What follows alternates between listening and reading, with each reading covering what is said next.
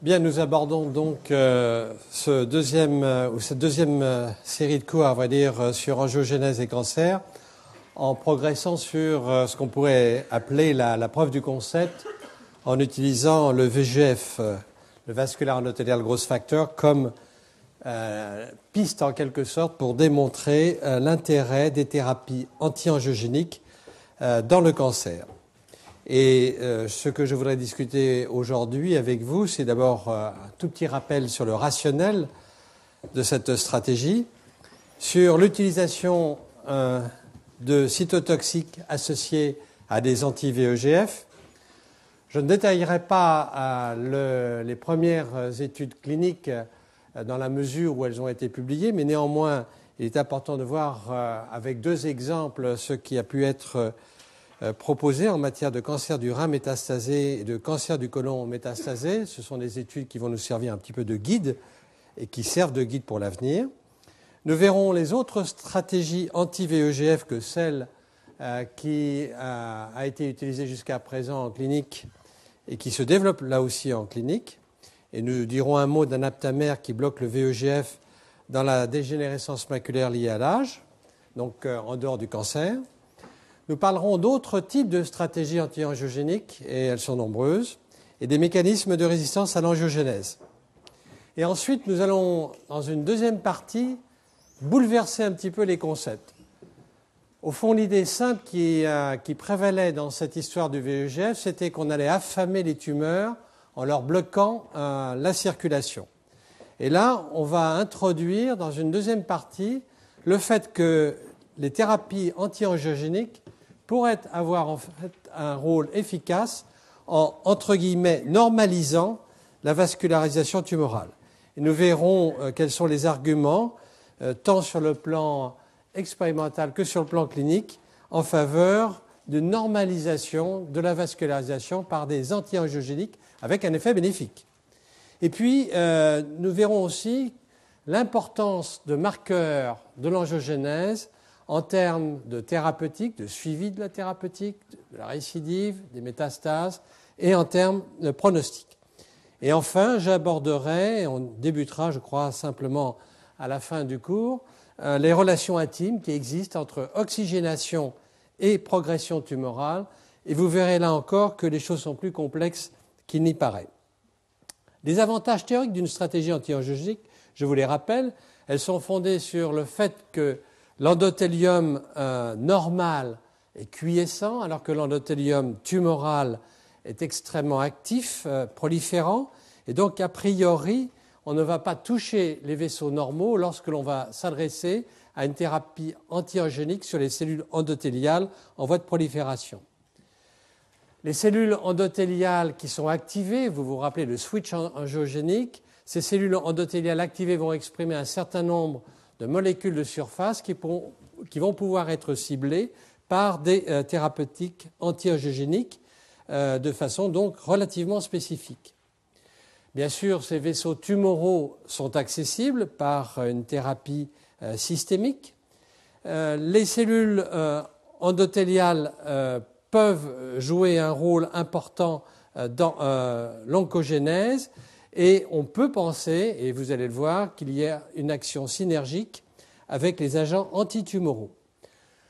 On l'a dit, euh, les euh, cellules endothéliales, a priori, ont une stabilité euh, au point de vue de leur patrimoine génétique, alors que les cellules tumorales se caractérisent par une grande instabilité avec des mutations incessantes qui les rend progressivement résistantes à des agents anti-oncogéniques.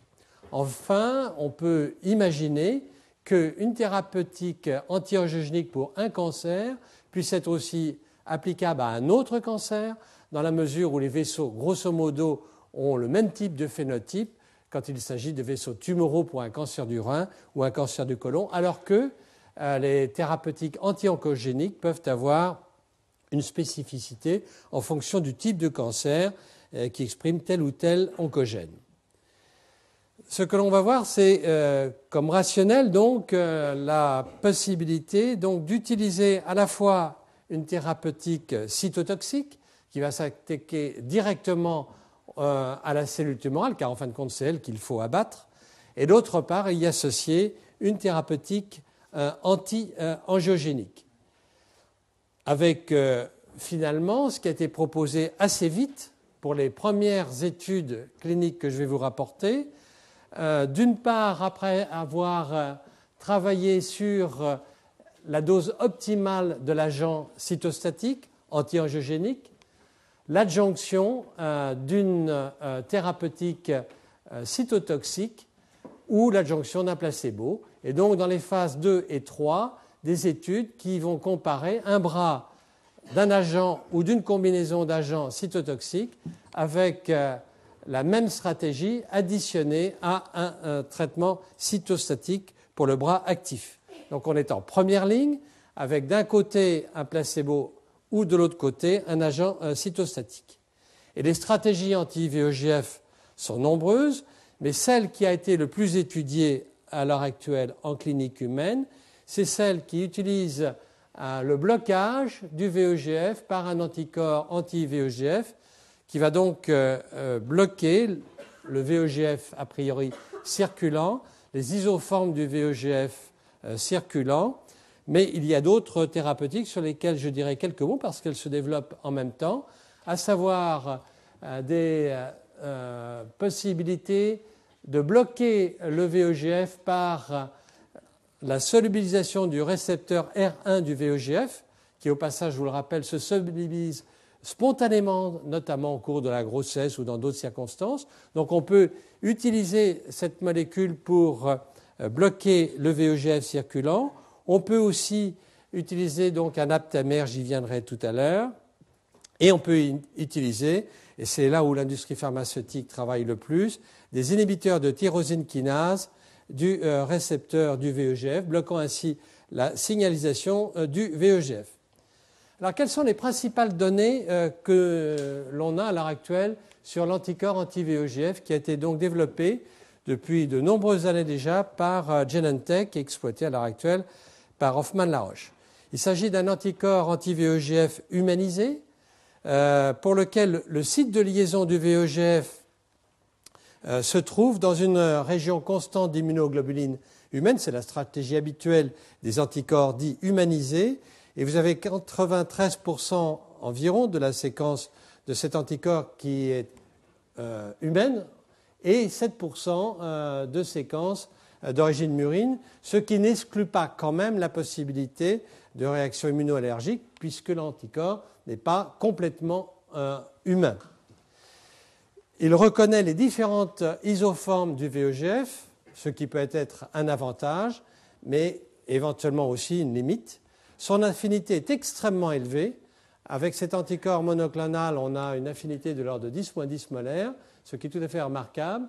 La demi-vie est estimée à 17-21 jours. On l'administre naturellement par euh, perfusion intraveineuse. Le coût, on utilise environ 5 à 10 mg euh, par kilogramme de poids euh, de l'anticorps par semaine ou toutes les deux semaines.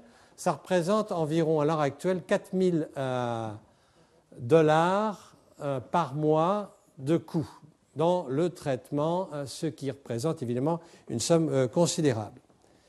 Alors, première euh, étude que j'aimerais vous rapporter, qui a déjà été publiée il y a deux ans, à savoir dans New England Journal of Medicine par l'équipe de Young, qui est un essai randomisé contre placebo en phase 2. Il s'agit de 116 patients qui ont reçu, pour les uns donc, à côté du traitement conventionnel, d'une part le placebo et d'autre part les euh, autres patients ont reçu le bevacizumab, l'avastin ou l'anticorps anti-VEGF à deux doses, soit 3 mg par kilo toutes les deux semaines, soit 10 mg par kilo toutes les deux semaines. L'objectif principal d'une phase 2 de ce type n'était pas euh, la survie globale, mais était euh, la survie sans progression du cancer, c'est-à-dire sans qu'il y ait d'apparition de nouvelles métastases ou sans qu'il y ait une progression de la masse tumorale de plus de 50% environ. Ce qui est remarquable, c'est qu'à 10 mg par kilo, euh, les auteurs ont observé qu'il y avait une augmentation de la survie sans progression euh, tumorale. Et que le risque relatif, c'est-à-dire en fait la probabilité de ne pas avoir d'événement durant, durant une période qui, était de l'ordre de quelques mois seulement, était de 2,5 fois par rapport au groupe qui recevait le placebo. Et donc euh, la probabilité de survie sans progression à 4 mois était à dose élevée 10 mg par kilo 64%, c'était hautement significatif. En revanche, à, 3 mg kilo, on avait une probabilité qui était moindre et euh, sous placebo de l'ordre de 20%. Le critère secondaire, qui était l'amélioration de la survie, euh, n'a pas été rempli, à savoir qu'il n'y a pas eu d'augmentation euh, de la survie euh, chez les patients. Et vous voyez ici, euh, dans cette courbe qui représente les événements cumulés, vous avez sur la haute dose de bevacizumab une augmentation de l'espérance de survie sans progression par rapport au groupe qui reçoit le placebo. À faible dose, il n'y a pratiquement aucun effet euh, significatif. Donc, première étude de phase 2 encourageante. On peut aussi regarder ce qui se passe en matière euh, de progression de la tumeur avec euh, des répétitions de scanners ou d'angioscanners, ici dans le cas présent. Et on peut observer qu'après traitement, ici, après deux ans de traitement, il y a une régression de la masse des ganglions euh, qui se trouvent euh, au niveau paraortique et qu'on peut observer une récidive euh, à un peu plus de deux ans et ensuite une rémission partielle. Donc on peut suivre de cette façon-là la manière dont les patients traités par anti-VEGF se comportent par rapport à des patients traités par placebo. Bien entendu, ceci est fait de façon aléatoire en double aveu. Le point important est naturellement de savoir si ceci s'accompagne d'effets secondaires.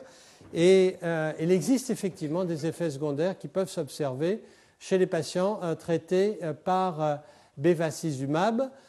D'une part, des segments. ici, vous voyez des épistaxis, des segments du nez. D'autre part, quelque chose que nous allons voir maintenant régulièrement, des hypertensions artérielles de grade modéré mais qui nécessite, par exemple, dans 8 cas sur 14 ici, un traitement antihypertenseur. Il faut savoir que l'hypertension n'est pas fréquente au cours du cancer, est encore moins fréquente au cours des cancers particulièrement évolués, métastasés, et ceci est quelque chose de constant qu'on va retrouver régulièrement. Hématurie, euh, qui va de pair avec les épistaxis, et protéinurie. Ceci aussi va être euh, retrouvé assez, euh, assez fréquemment sans qu'il y ait de syndrome néphrotique, c'est-à-dire sans protéinurie massive. Donc voilà les effets secondaires qui avaient déjà été notés. Dans ce travail, les euh, investigateurs ont mesuré le taux du VEGF plasmatique. C'est un des rares travaux pour lesquels j'ai pu retrouver ceci. Alors je crois que c'est intéressant, évidemment, hein, on va en discuter de façon plus approfondie tout à l'heure, d'essayer de savoir ce qui se passe en termes de marqueurs plasmatiques et le VEGF a été mesuré ici. Le dosage par ELISA mesure à la fois le VEGF libre et celui qui est lié à l'anticorps. Donc on ne peut pas distinguer entre les deux molécules. On, peut mesurer le taux basal de VEGF et euh, malheureusement chez 76 euh, patients sur les 113 étudiés, le taux euh, de VEGF était en dessous de la limite de détection. Ce qu'on peut dire néanmoins, c'est qu'il n'y a pas de relation nette entre le taux basal de VEGF et la réponse clinique. C'est-à-dire, il n'y a pas, comme on pourrait peut-être intuitivement s'y attendre, une relation entre un taux élevé de VEGF et une tendance à, avoir une très bonne réponse clinique. Ce n'est pas le cas. D'autre part, sous traitement, et là c'est constant, on observe une augmentation marquée du taux de euh, VEGF et ceci en rapport avec les doses d'anti-VEGF administrées de 3 ou 10 mg par kilo. Et l'explication n'est pas nette. Euh, il peut s'agir euh, d'une diminution de l'élimination du VEGF qui est lié à l'anticorps, et ceci peut se comprendre dans la mesure où on dose les deux molécules en même temps. Il se peut aussi que le fait que le VEGF ne se lie plus à son récepteur entraîne une modification euh, de la disponibilité en quelque sorte du VEGF sur le plan systémique et donc une augmentation du taux de VEGF circulant. Toujours est-il que c'est un marqueur qui pourrait être euh, intéressant ultérieurement à surveiller. Deuxième analyse de travail clinique sur l'intérêt du VEGF dans un autre type de cancer, qui est le cancer du côlon métastasé. Le cancer du côlon métastasé est, euh, une affection malheureusement fréquente. Le cancer du côlon par lui-même, c'est en France 30 000 cas nouveaux par an, une mortalité annuelle euh, de 16 000, et on estime que la chance de survie à 5 ans d'un cancer métastasé est de moins de 20%, donc quelque chose de particulièrement grave. Et ici euh, a été fait une étude multicentrique en double aveugle, euh, randomisé chez un grand nombre de patients qui n'avaient pas été traités antérieurement et qui avaient une ou plus de métastases. 164 centres ont été impliqués dans cette étude qui comportait 813 patients.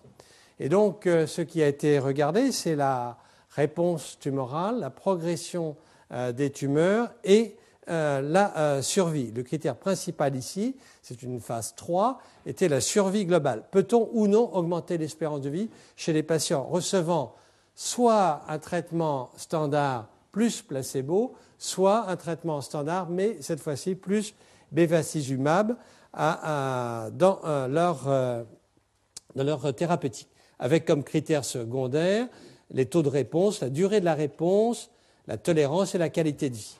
Donc le traitement standard de l'époque pour le cancer du côlon était une association euh, par voie intraveineuse d'irinotécan, de fluorouracil et de leucovorin, à qui on a donc euh, administré en supplément soit le placebo, soit le bevacizumab.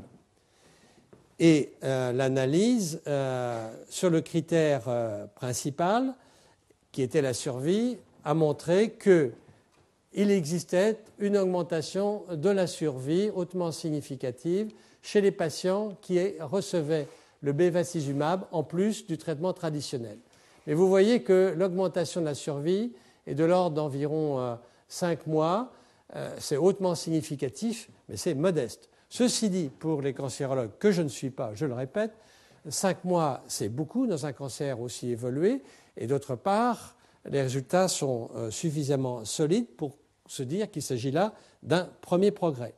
D'autre part, quand on regarde les critères secondaires, ils vont bien sûr dans le même sens, à savoir qu'il y a une euh, augmentation de la survie sans progression tumorale, on passe de 6,2 mois sous placebo à 10,6 mois.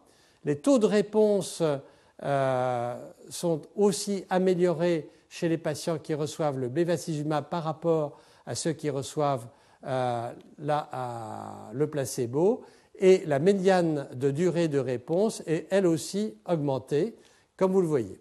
Donc si vous voulez, on a pour la première fois une efficacité du euh, bevacizumab euh, dans un cancer au stade évolué avec métastase. Et les courbes de Kaplan-Meier montrent bien qu'effectivement on a cette amélioration en termes de survie et en termes de progression euh, tumorale euh, chez euh, les patients recevant l'anticorps anti-VEGF. Une autre étude a été publiée l'année dernière d'un autre groupe où, dans cette étude en phase 2, avec finalement un, protocole similaire en termes d'adjonction de bevacizumab sur la thérapeutique classique euh, du euh, cancer du côlon métastasé, on observe une augmentation de la survie euh, des patients de l'ordre de 4 mois, un peu moins de 4 mois. Mais là, dans le cas présent, il s'agit de patients particulièrement sévères, âgés de plus de 65 ans, avec d'autre part certain, plusieurs métastases. Et à chaque fois, pour tous les critères pris au départ indiqué ici, malheureusement, on ne peut pas parfaitement bien distinguer tout cela, on observe qu'il y a une augmentation de la chance, de la probabilité de l'absence de progression de tumeur, qu'il s'agisse de l'âge, qu'il s'agisse de la fonction rénale initiale, qu'il s'agisse du nombre de métastases, etc. Alors maintenant, si on regarde les effets secondaires de la thérapeutique anti-VEGF, on peut voir qu'il y a une augmentation des effets secondaires dans le groupe traité par bevacizumab par rapport au groupe traité par placebo. Il y a environ 10% de plus des effets de grade 3 ou 4 avec une petite tendance sans que ce soit significatif à l'augmentation de l'hospitalisation du fait de ces effets secondaires. Et ces effets secondaires tiennent essentiellement à l'hypertension artérielle. Donc l'augmentation des effets secondaires euh, globaux de grade 3 ou 4 est liée au fait que l'hypertension euh, passe de 8,3% euh, sous placebo à 22,4% sous bevacizumab et que les hypertensions de grade 3 ou 4 nécessitant donc un traitement où réellement l'augmentation du traitement préexistant passe de 2,3% à 11%. Dans certaines études, il avait été indiqué, et là aussi ça dépend du type de cancer, et donc il faut faire euh, la part des choses, que des thromboses pouvaient être euh, euh, liées à un traitement par anti-VEGF. Ici, on passe de 16 à 19,4%. Les segments que je vous avais indiqués tout à l'heure pour le cancer du rein, ici, passent de 2,5 à 3,5%. Ce n'est pas significatif. Il n'y a pas d'augmentation de la protéinurie ici. En revanche, ce qui n'existait pas dans les autres cancers, c'est l'apparition de perforations gastro-intestinales. Alors, évidemment, ce n'est que 1,5% des cas, mais c'est 6 cas tout de même contre 0 euh, cas dans le groupe traité par placebo. Il y a eu un décès dans le groupe traité par euh, euh, l'Avastin. Et il est intéressant de voir que ces effets secondaires peuvent être à la limite spécifiques du type de cancer. C'est-à-dire que l'hypertension artérielle, on la retrouve dans le cancer du rein traité par Avastin, dans le cancer du côlon et dans d'autres types de cancers qui ont été publiés notamment sous la forme d'abstract, le cancer du sein, le cancer du poumon, non à petites cellules. En revanche, euh, on peut se dire que dans le cas du cancer colique, où il y a une fragilité de la muqueuse intestinale, des diverticuloses, on va avoir des complications spécifiques. De même qu'il y a des hémoptysies qui ont été rapportées sous traitement par anti-VEGF, par Avastin, euh, dans le cas des cancers euh, du poumon non à petites cellules. Donc euh, il faut bien se rappeler cela. Alors, quel est le mécanisme de l'hypertension artérielle sous anti-VEGF C'est intéressant de se poser la question, puisqu'il s'agit d'une complication fréquente, pas grave a priori, encore qu'il est naturellement rapporté de façon sporadique des hypertensions particulièrement sévères et difficiles à traiter. Eh bien, très peu de choses ont été, ont été faites. Je n'ai retrouvé qu'un article tout récent de Véronèse euh, de cette année, euh, où euh, ils ont étudié, non pas d'ailleurs un, anticorps anti-VEGF, mais un inhibiteur de la, de, la tyrosine kinase du récepteur du VEGF, du VEGF R2, qui est le récepteur principal, mais qui inhibe aussi le VEGF R3 et qui inhibe d'ailleurs d'autres euh, récepteurs à tyrosine kinase ainsi que des RAF kinases. Donc ce que je vous montre là n'est pas obligatoirement à mettre en relation euh, directe avec euh, la thérapeutique par le bevacizumab dont je viens de vous parler. L'étude a été réalisée chez 20 patients qui avaient un cancer du rein métastasé. Ils ont observé une élévation de la pression artérielle de 10 à 30 mm de mercure, ce qui n'est pas négligeable, après trois semaines seulement de traitement. En moyenne, c'était de 20,6 mm de mercure. Cette élévation de la pression artérielle persiste euh, durant 18 semaines. Il n'y avait pas d'altération de la fonction rénale. Le baroréflexe était conservé. Ils ont regardé un certain nombre de euh, taux circulants d'hormones tels que la rénine, l'endothéline, etc. Il n'y avait rien de particulier ils observent une augmentation des index de rigidité artérielle. Bref, pas grand-chose pour expliquer tout cela et euh, pas non plus beaucoup euh, d'hypothèses physiopathologiques. Néanmoins, vous vous rappelez peut-être que nous avions déjà discuté le fait que le VEGF agit en termes de signalisation par la voie PI3 kinase AKT, qui va entraîner la libération de monoxyde d'azote, et que de bloquer la production de monoxyde d'azote dans l'endothélium peut avoir un effet néfaste sur le plan de la régulation de la pression artérielle. Et donc, parmi les hypothèses que l'on peut soulever, sans doute celle-ci est intéressante à, étudier, mais il n'y a pas eu dans cette étude d'étude de la fonction endothéliale globale, ce qui pourrait être réalisé. N'oublions pas que ces inhibiteurs sont donnés par voie systémique, et donc on pourrait imaginer avoir un effet euh, sur euh, euh, l'endothélium en général, encore que je ne suis pas certain que le VEGF agit sur l'endothélium normal, dans des conditions normales, et qu'un anti-VEGF va avoir un effet dans ces conditions-là sur l'endothélium normal. Alors, quel est l'état actuel des stratégies anti-VEGF Eh bien, il y a beaucoup d'études qui sont en cours. Il est hors de question de pouvoir euh, pratiquement les résumer ici. Euh, sachez simplement que euh, le cancer colorectal avec métastase, phase 2-3, taux de réponse positif. Le cancer pulmonaire non à petites cellules, les premiers résultats sont très encourageants. De même pour le cancer du sein avancé et de même que pour le cancer du rein avec métastase dans une phase 2.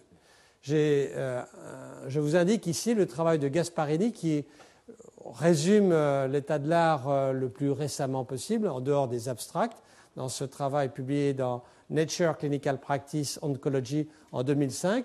Et d'autre part, il y a un site euh, pour ceux que cela intéresse. Il est relativement modeste, le site sur la fondation sur l'angiogénèse, un site américain. peut être intéressant de se poser la question d'avoir aussi un site en France. Je ne sais pas s'il existe, mais enfin, il y a déjà un site américain où les patients, les médecins, les chercheurs peuvent euh, se documenter. La documentation est, moins importante que celle que je me permets d'essayer de vous résumer ici, mais enfin, euh, ça vous donne une idée quand même de, euh, je crois, l'intérêt que peuvent avoir les, différentes communautés à communiquer par l'Internet. Les inhibiteurs des récepteurs tyrosine kinase se développent aussi. Alors, comme par exemple les sématanib, euh, malheureusement, euh, il a été un, des premiers à, avoir été développé sous le nom de Sugen 5416, mais il a été arrêté dans la mesure où il avait une euh, toxicité et d'autre part, il n'avait pas d'effet démontrable. Un deuxième inhibiteur, qui est ce qu'on peut appeler un inhibiteur qui va non seulement toucher le récepteur R2 du VEGF, mais d'autres récepteurs, comme le récepteur bêta du PDGF, le récepteur CKIT, euh, le VEGFR3, euh, semblent extrêmement intéressants, notamment des études sont en cours et prometteuses dans le cancer du rein métastasé. Cet autre inhibiteur qui a été développé euh, par Novartis est un, inhibiteur qui, qui vraiment pouvait s'attendre à des merveilles compte tenu des résultats expérimentaux chez la souris. Mais en fait, les résultats sont beaucoup plus euh, nuancés, je dirais, euh, et plusieurs études sont en cours dans le cancer du côlon métastasé. Ça dépend de la phase, ça dépend des doses utilisées. Ça n'est pas simple. En un mot, ça n'est pas aussi simple qu'il n'y paraît. Et enfin, ce dernier inhibiteur, le, sorafenib, euh, là aussi, est un inhibiteur non seulement du VEGF récepteur, mais des RAF kinases, avec une action antitumorale et anti-angiogénique les stratégies du VEGF TRAP, qui sont en fait l'utilisation euh, d'une molécule humanisée euh, en euh, fusionnant le domaine extracellulaire du récepteur R1 et du récepteur R2 à la partie FC commune des immunoglobulines, est une autre manière de bloquer l'action du VEGF. On peut aussi, de cette façon-là, non seulement bloquer le VEGF, mais le PLGF, le placental growth factor, euh, parce que le placental growth factor est reconnu par euh, le euh, récepteur VEGF R1 et pas par le VEGF R2. Or, le placental growth factor joue un rôle vraisemblablement important dans l'angiogénèse tumorale et uniquement d'ailleurs dans l'angiogénèse tumorale. Et cette molécule est en cours d'évaluation dans les lymphomes en phase 1. enfin, il y a des anticorps qui ont été dirigés contre d'autres éléments du système VEGF PLGF et euh, tel qu'un anticorps purement anti-PLGF, un anticorps purement anti-VEGF récepteur R1 et purement anti-VEGF récepteur R2. Et dans l'ensemble, il existe donc une liste impressionnante à l'heure actuelle d'inhibiteurs du VEGF, de bloqueurs du VEGF par des anticorps. et là, vous avez donc finalement une recherche préclinique et clinique euh, de différentes euh, compagnies, qu'il s'agisse de biotech ou qu'il s'agisse de big pharma ou de big pharma qui collaborent avec des biotech pour essayer de trouver, si vous voulez, euh, des molécules qui soient utilisables chez l'homme et dépourvues au maximum d'effets secondaires. Je voudrais terminer cette stratégie anti-VEGF par, je trouve, un très bon résultat qui, pour nos collègues ophtalmologiques, ouvre beaucoup d'espoir, qui est la possibilité euh, d'utiliser le même type de stratégie pour euh, bloquer la néovascularisation rétinienne. Ceci est donc euh, le cas avec un, aptamère anti-VEGF. Alors les aptamères, ce sont des petits ARN qui sont capables de bloquer une protéine par la formation d'une liaison extrêmement stable Ici, vous voyez, c'est un ARN de 28 paires de bases seulement, avec euh, d'autre part du polyéthylène glycol qui va permettre euh, d'augmenter euh, la demi-vie de l'aptamère. Il va bloquer spécifiquement le VEGF 165, qui est, vous le savez, le VEGF le plus actif en termes de prolifération, le plus diffusible, et il a été utilisé dans la dégénérescence maculaire liée à l'âge qui est une forme de néovascularisation, euh, euh, sous sa forme de néovascularisation, puisque toutes les dégénérescences maculaires ne sont pas accompagnées d'une néovascularisation. Il existe une néovascularisation dans 10% des cas de cette euh, affection, mais cette néovascularisation est responsable de 90% des pertes de vision au cours de la dégénérescence maculaire liée à l'âge. Et là, ce qui a été observé, c'est une amélioration de l'acuité visuelle quel que soit le type de lésion initiale dans ces formes de dégénérescence maculaire liée à l'âge floride, avec des effets secondaires limités et euh, locaux. Il y a quand même eu une perte sévère de vision du fait de ces effets secondaires dans 1 pour 1000 des patients. Et naturellement, ceci ouvre la voie à d'autres indications euh, du blocage du VEGF notamment dans la rétinopathie diabétique, où il existe une néovascularisation responsable euh, de la perte de vision. Et ici, donc, ce qui a été réalisé, c'est l'injection de placebo contre euh, l'aptamère anti-VEGF toutes les six semaines, pendant 48 semaines, dans une étude randomisée, double aveugle, chez près de 1200 patients, avec une injection directement dans le vitré. Et l'objectif primaire était euh, d'observer euh, ce qui se passait en termes d'acuité visuelle et on cherchait à repérer le nombre de patients ayant perdu moins de 15 lettres euh, d'acuité visuelle à la 54e semaine du traitement. Le résultat est tout à fait spectaculaire par rapport à l'injection placebo. On voit donc que le traitement par l'aptamère est efficace Néanmoins, ce qui est surprenant et, intéressant à discuter ultérieurement, c'est qu'il n'y a pas de courbe dose-réponse. C'est-à-dire qu'on aurait pu penser qu'on serait d'autant plus efficace que la dose serait plus efficace. Ce n'est pas le cas. En fait, la dose la plus efficace, même si ça n'est pas significatif, c'est la dose de 1 mg versus celle de 3 mg. Chez euh, un nombre non négligeable de patients, le risque de perdre plus de 30 lettres durant la durée de l'étude a été réduit euh, de 22%, euh, ceci était observé chez les patients traités par placebo, à 10% chez les patients recevant une dose euh, moyenne de pégaptanib.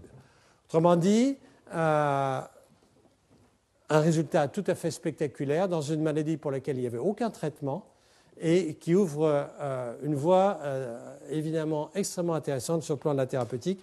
Et à l'heure actuelle en ophtalmologie, comme vous l'imaginez, il y a une recherche extrêmement active sur toutes les stratégies que je viens de vous indiquer pour essayer de euh, bénéficier du même type de traitement dans la rétinopathie diabétique. Alors il y a d'autres stratégies anti-angiogéniques qui peuvent être utilisées. Il y a tout d'abord d'autres cibles moléculaires que le VEGF. Et là, je ne vais absolument pas rentrer dans le détail, nous n'aurions pas le temps, mais euh, des inhibiteurs de métalloprotéase ont été proposées, étudiées, abandonnées, reprises après les premiers essais sur le batimasta, des stratégies cherchant à inhiber des cytokines comme l'interleukine 8, et je vous montrerai dans le cours prochain pourquoi l'interleukine 8, qui joue un rôle important dans l'angiogénèse en dehors du VGF, euh, parce qu'elle est induite notamment par l'hypoxie. On peut même utiliser des antipeptides vasoactifs. Je rappellerai simplement que l'angiotensine 2 a un effet vasoactif et que, au moins, des données expérimentales suggèrent que des bloqueurs de l'angiotensine 2 pourraient avoir un effet. L'adrénoméduline est un peptide vasoactif et il y a une recherche intéressante euh, d'anti-adrénoméduline pour bloquer la progression et tumorale et angiogénique. Mais on peut administrer aussi des facteurs anti-angiogéniques que l'on trouve euh, euh, notamment exprimés au cours euh, de l'angiogénèse, comme la thrombospondine 1. L'angiostatine et l'endostatine sont des inhibiteurs naturels de l'angiogénèse et le groupe notamment de Judah Falkman qui a découvert ces inhibiteurs naturels de l'angiogénèse, l'angiostatine, l'endostatine, a proposé euh, euh, l'utilisation de telles molécules en clinique. Et ceci est, euh, allé jusqu'à des phases 1 au minimum dans des études cliniques.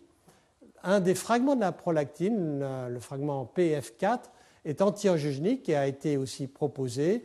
On peut utiliser aussi des protéines de type angiopoïtine-like. J'ai mis l'angiotensinogène parce que nous travaillons là-dessus, mais nous n'avons pas d'études cliniques. Néanmoins, l'angiotensinogène est un puissant euh, anti-angiogénique, nous en avons maintenant la preuve, et donc la liste s'allonge. Hein. attention, je vous l'ai dit, il y a au moins 300 molécules impliquées dans l'angiogénèse, donc l'imagination des chercheurs est là, et euh, la ténacité et la productivité de l'industrie est là aussi pour les aider.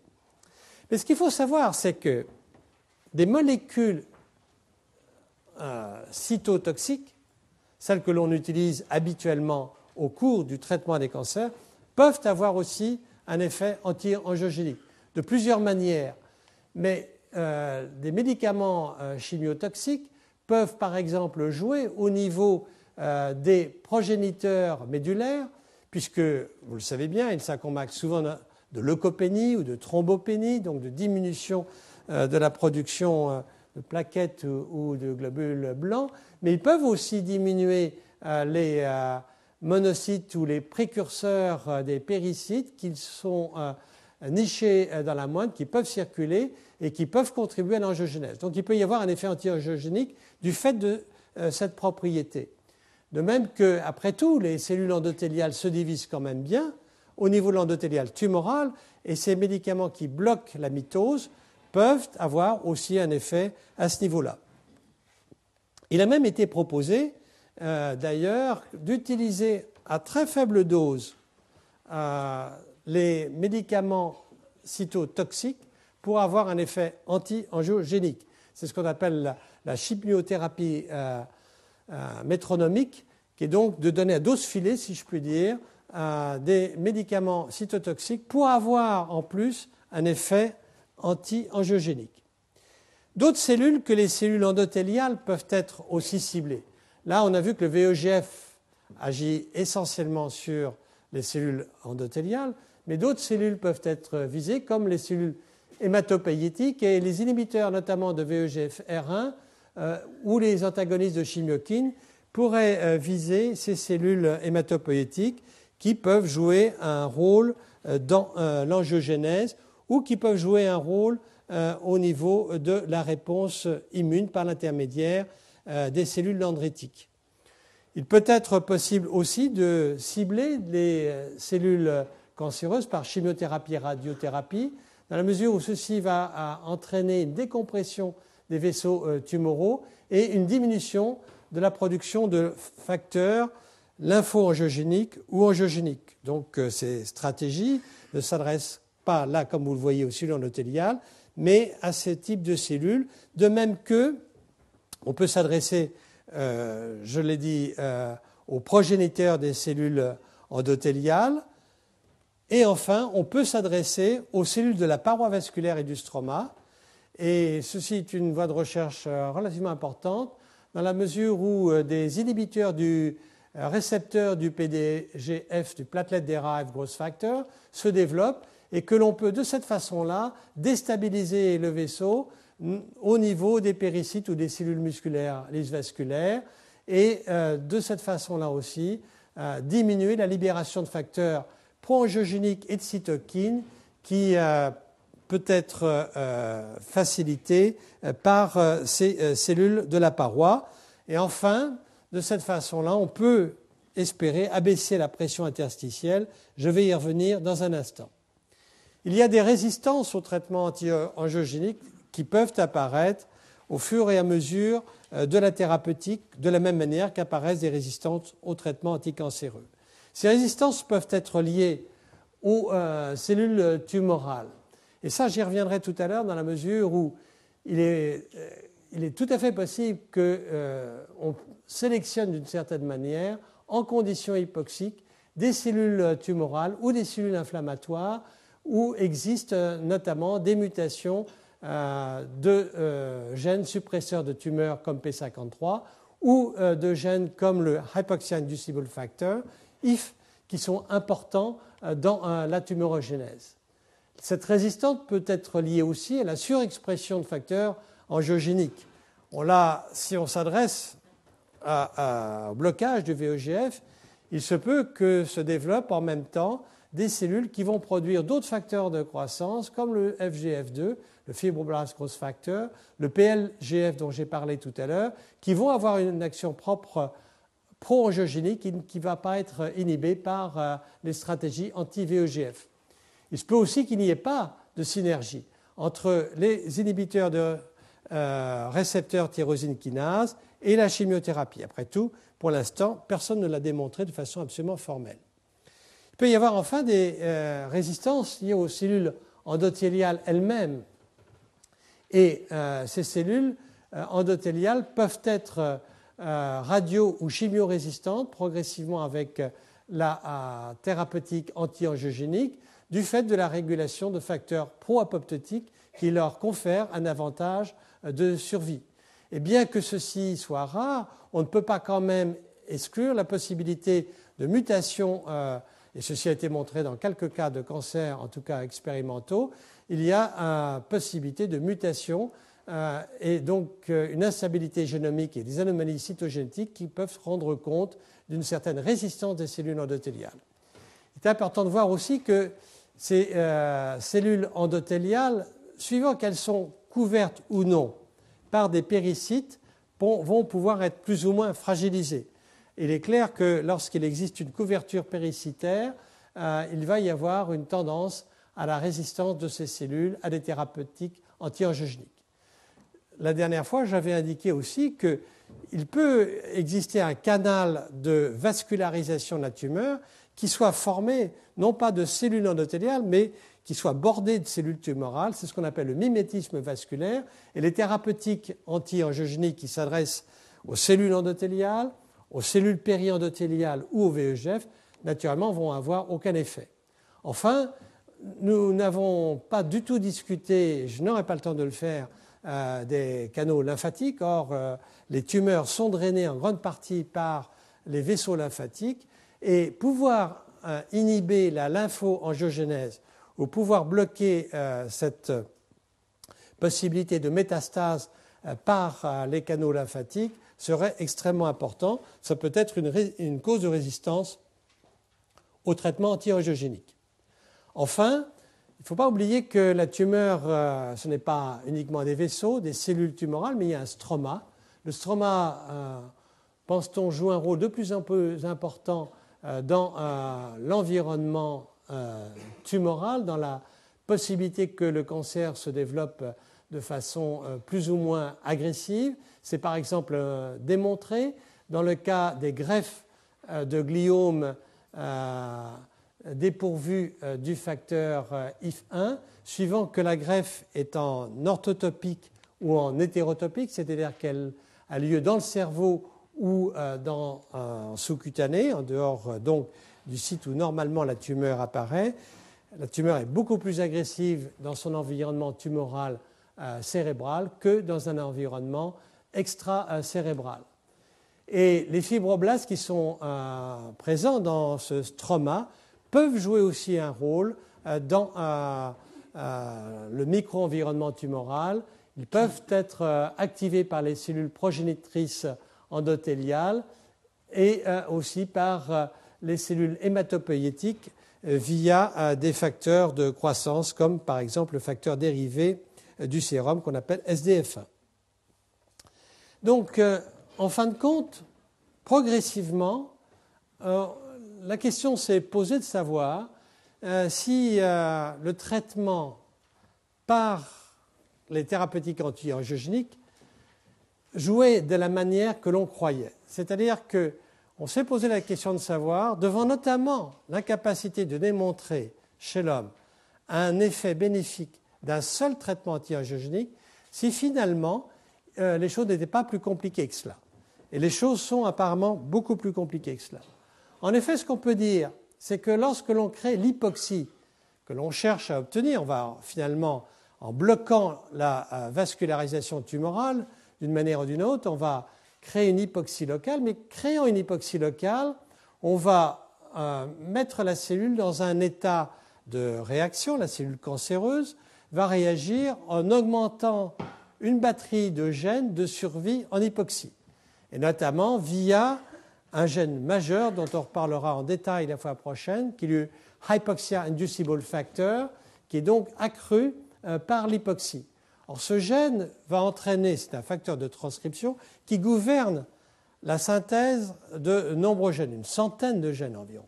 Et donc, euh, l'expression accrue du hypoxia-inducible factor va entraîner une augmentation de facteurs angiogéniques. Au passage, euh, c'est un gène qui va induire le VEGF, qui va agir sur la cellule de proximité, mais aussi des facteurs de croissance qui vont pouvoir euh, avoir un effet néfaste sur l'invasion, les métastases, etc. Enfin, euh, ce facteur est capable de conférer à la cellule cancéreuse une possibilité de euh, survie par des facteurs autocrines, c'est-à-dire des facteurs qui vont être produits par la cellule cancéreuse elle-même, agir euh, sur la propre cellule cancéreuse par l'intermédiaire de récepteurs qu'elle va aussi exprimer.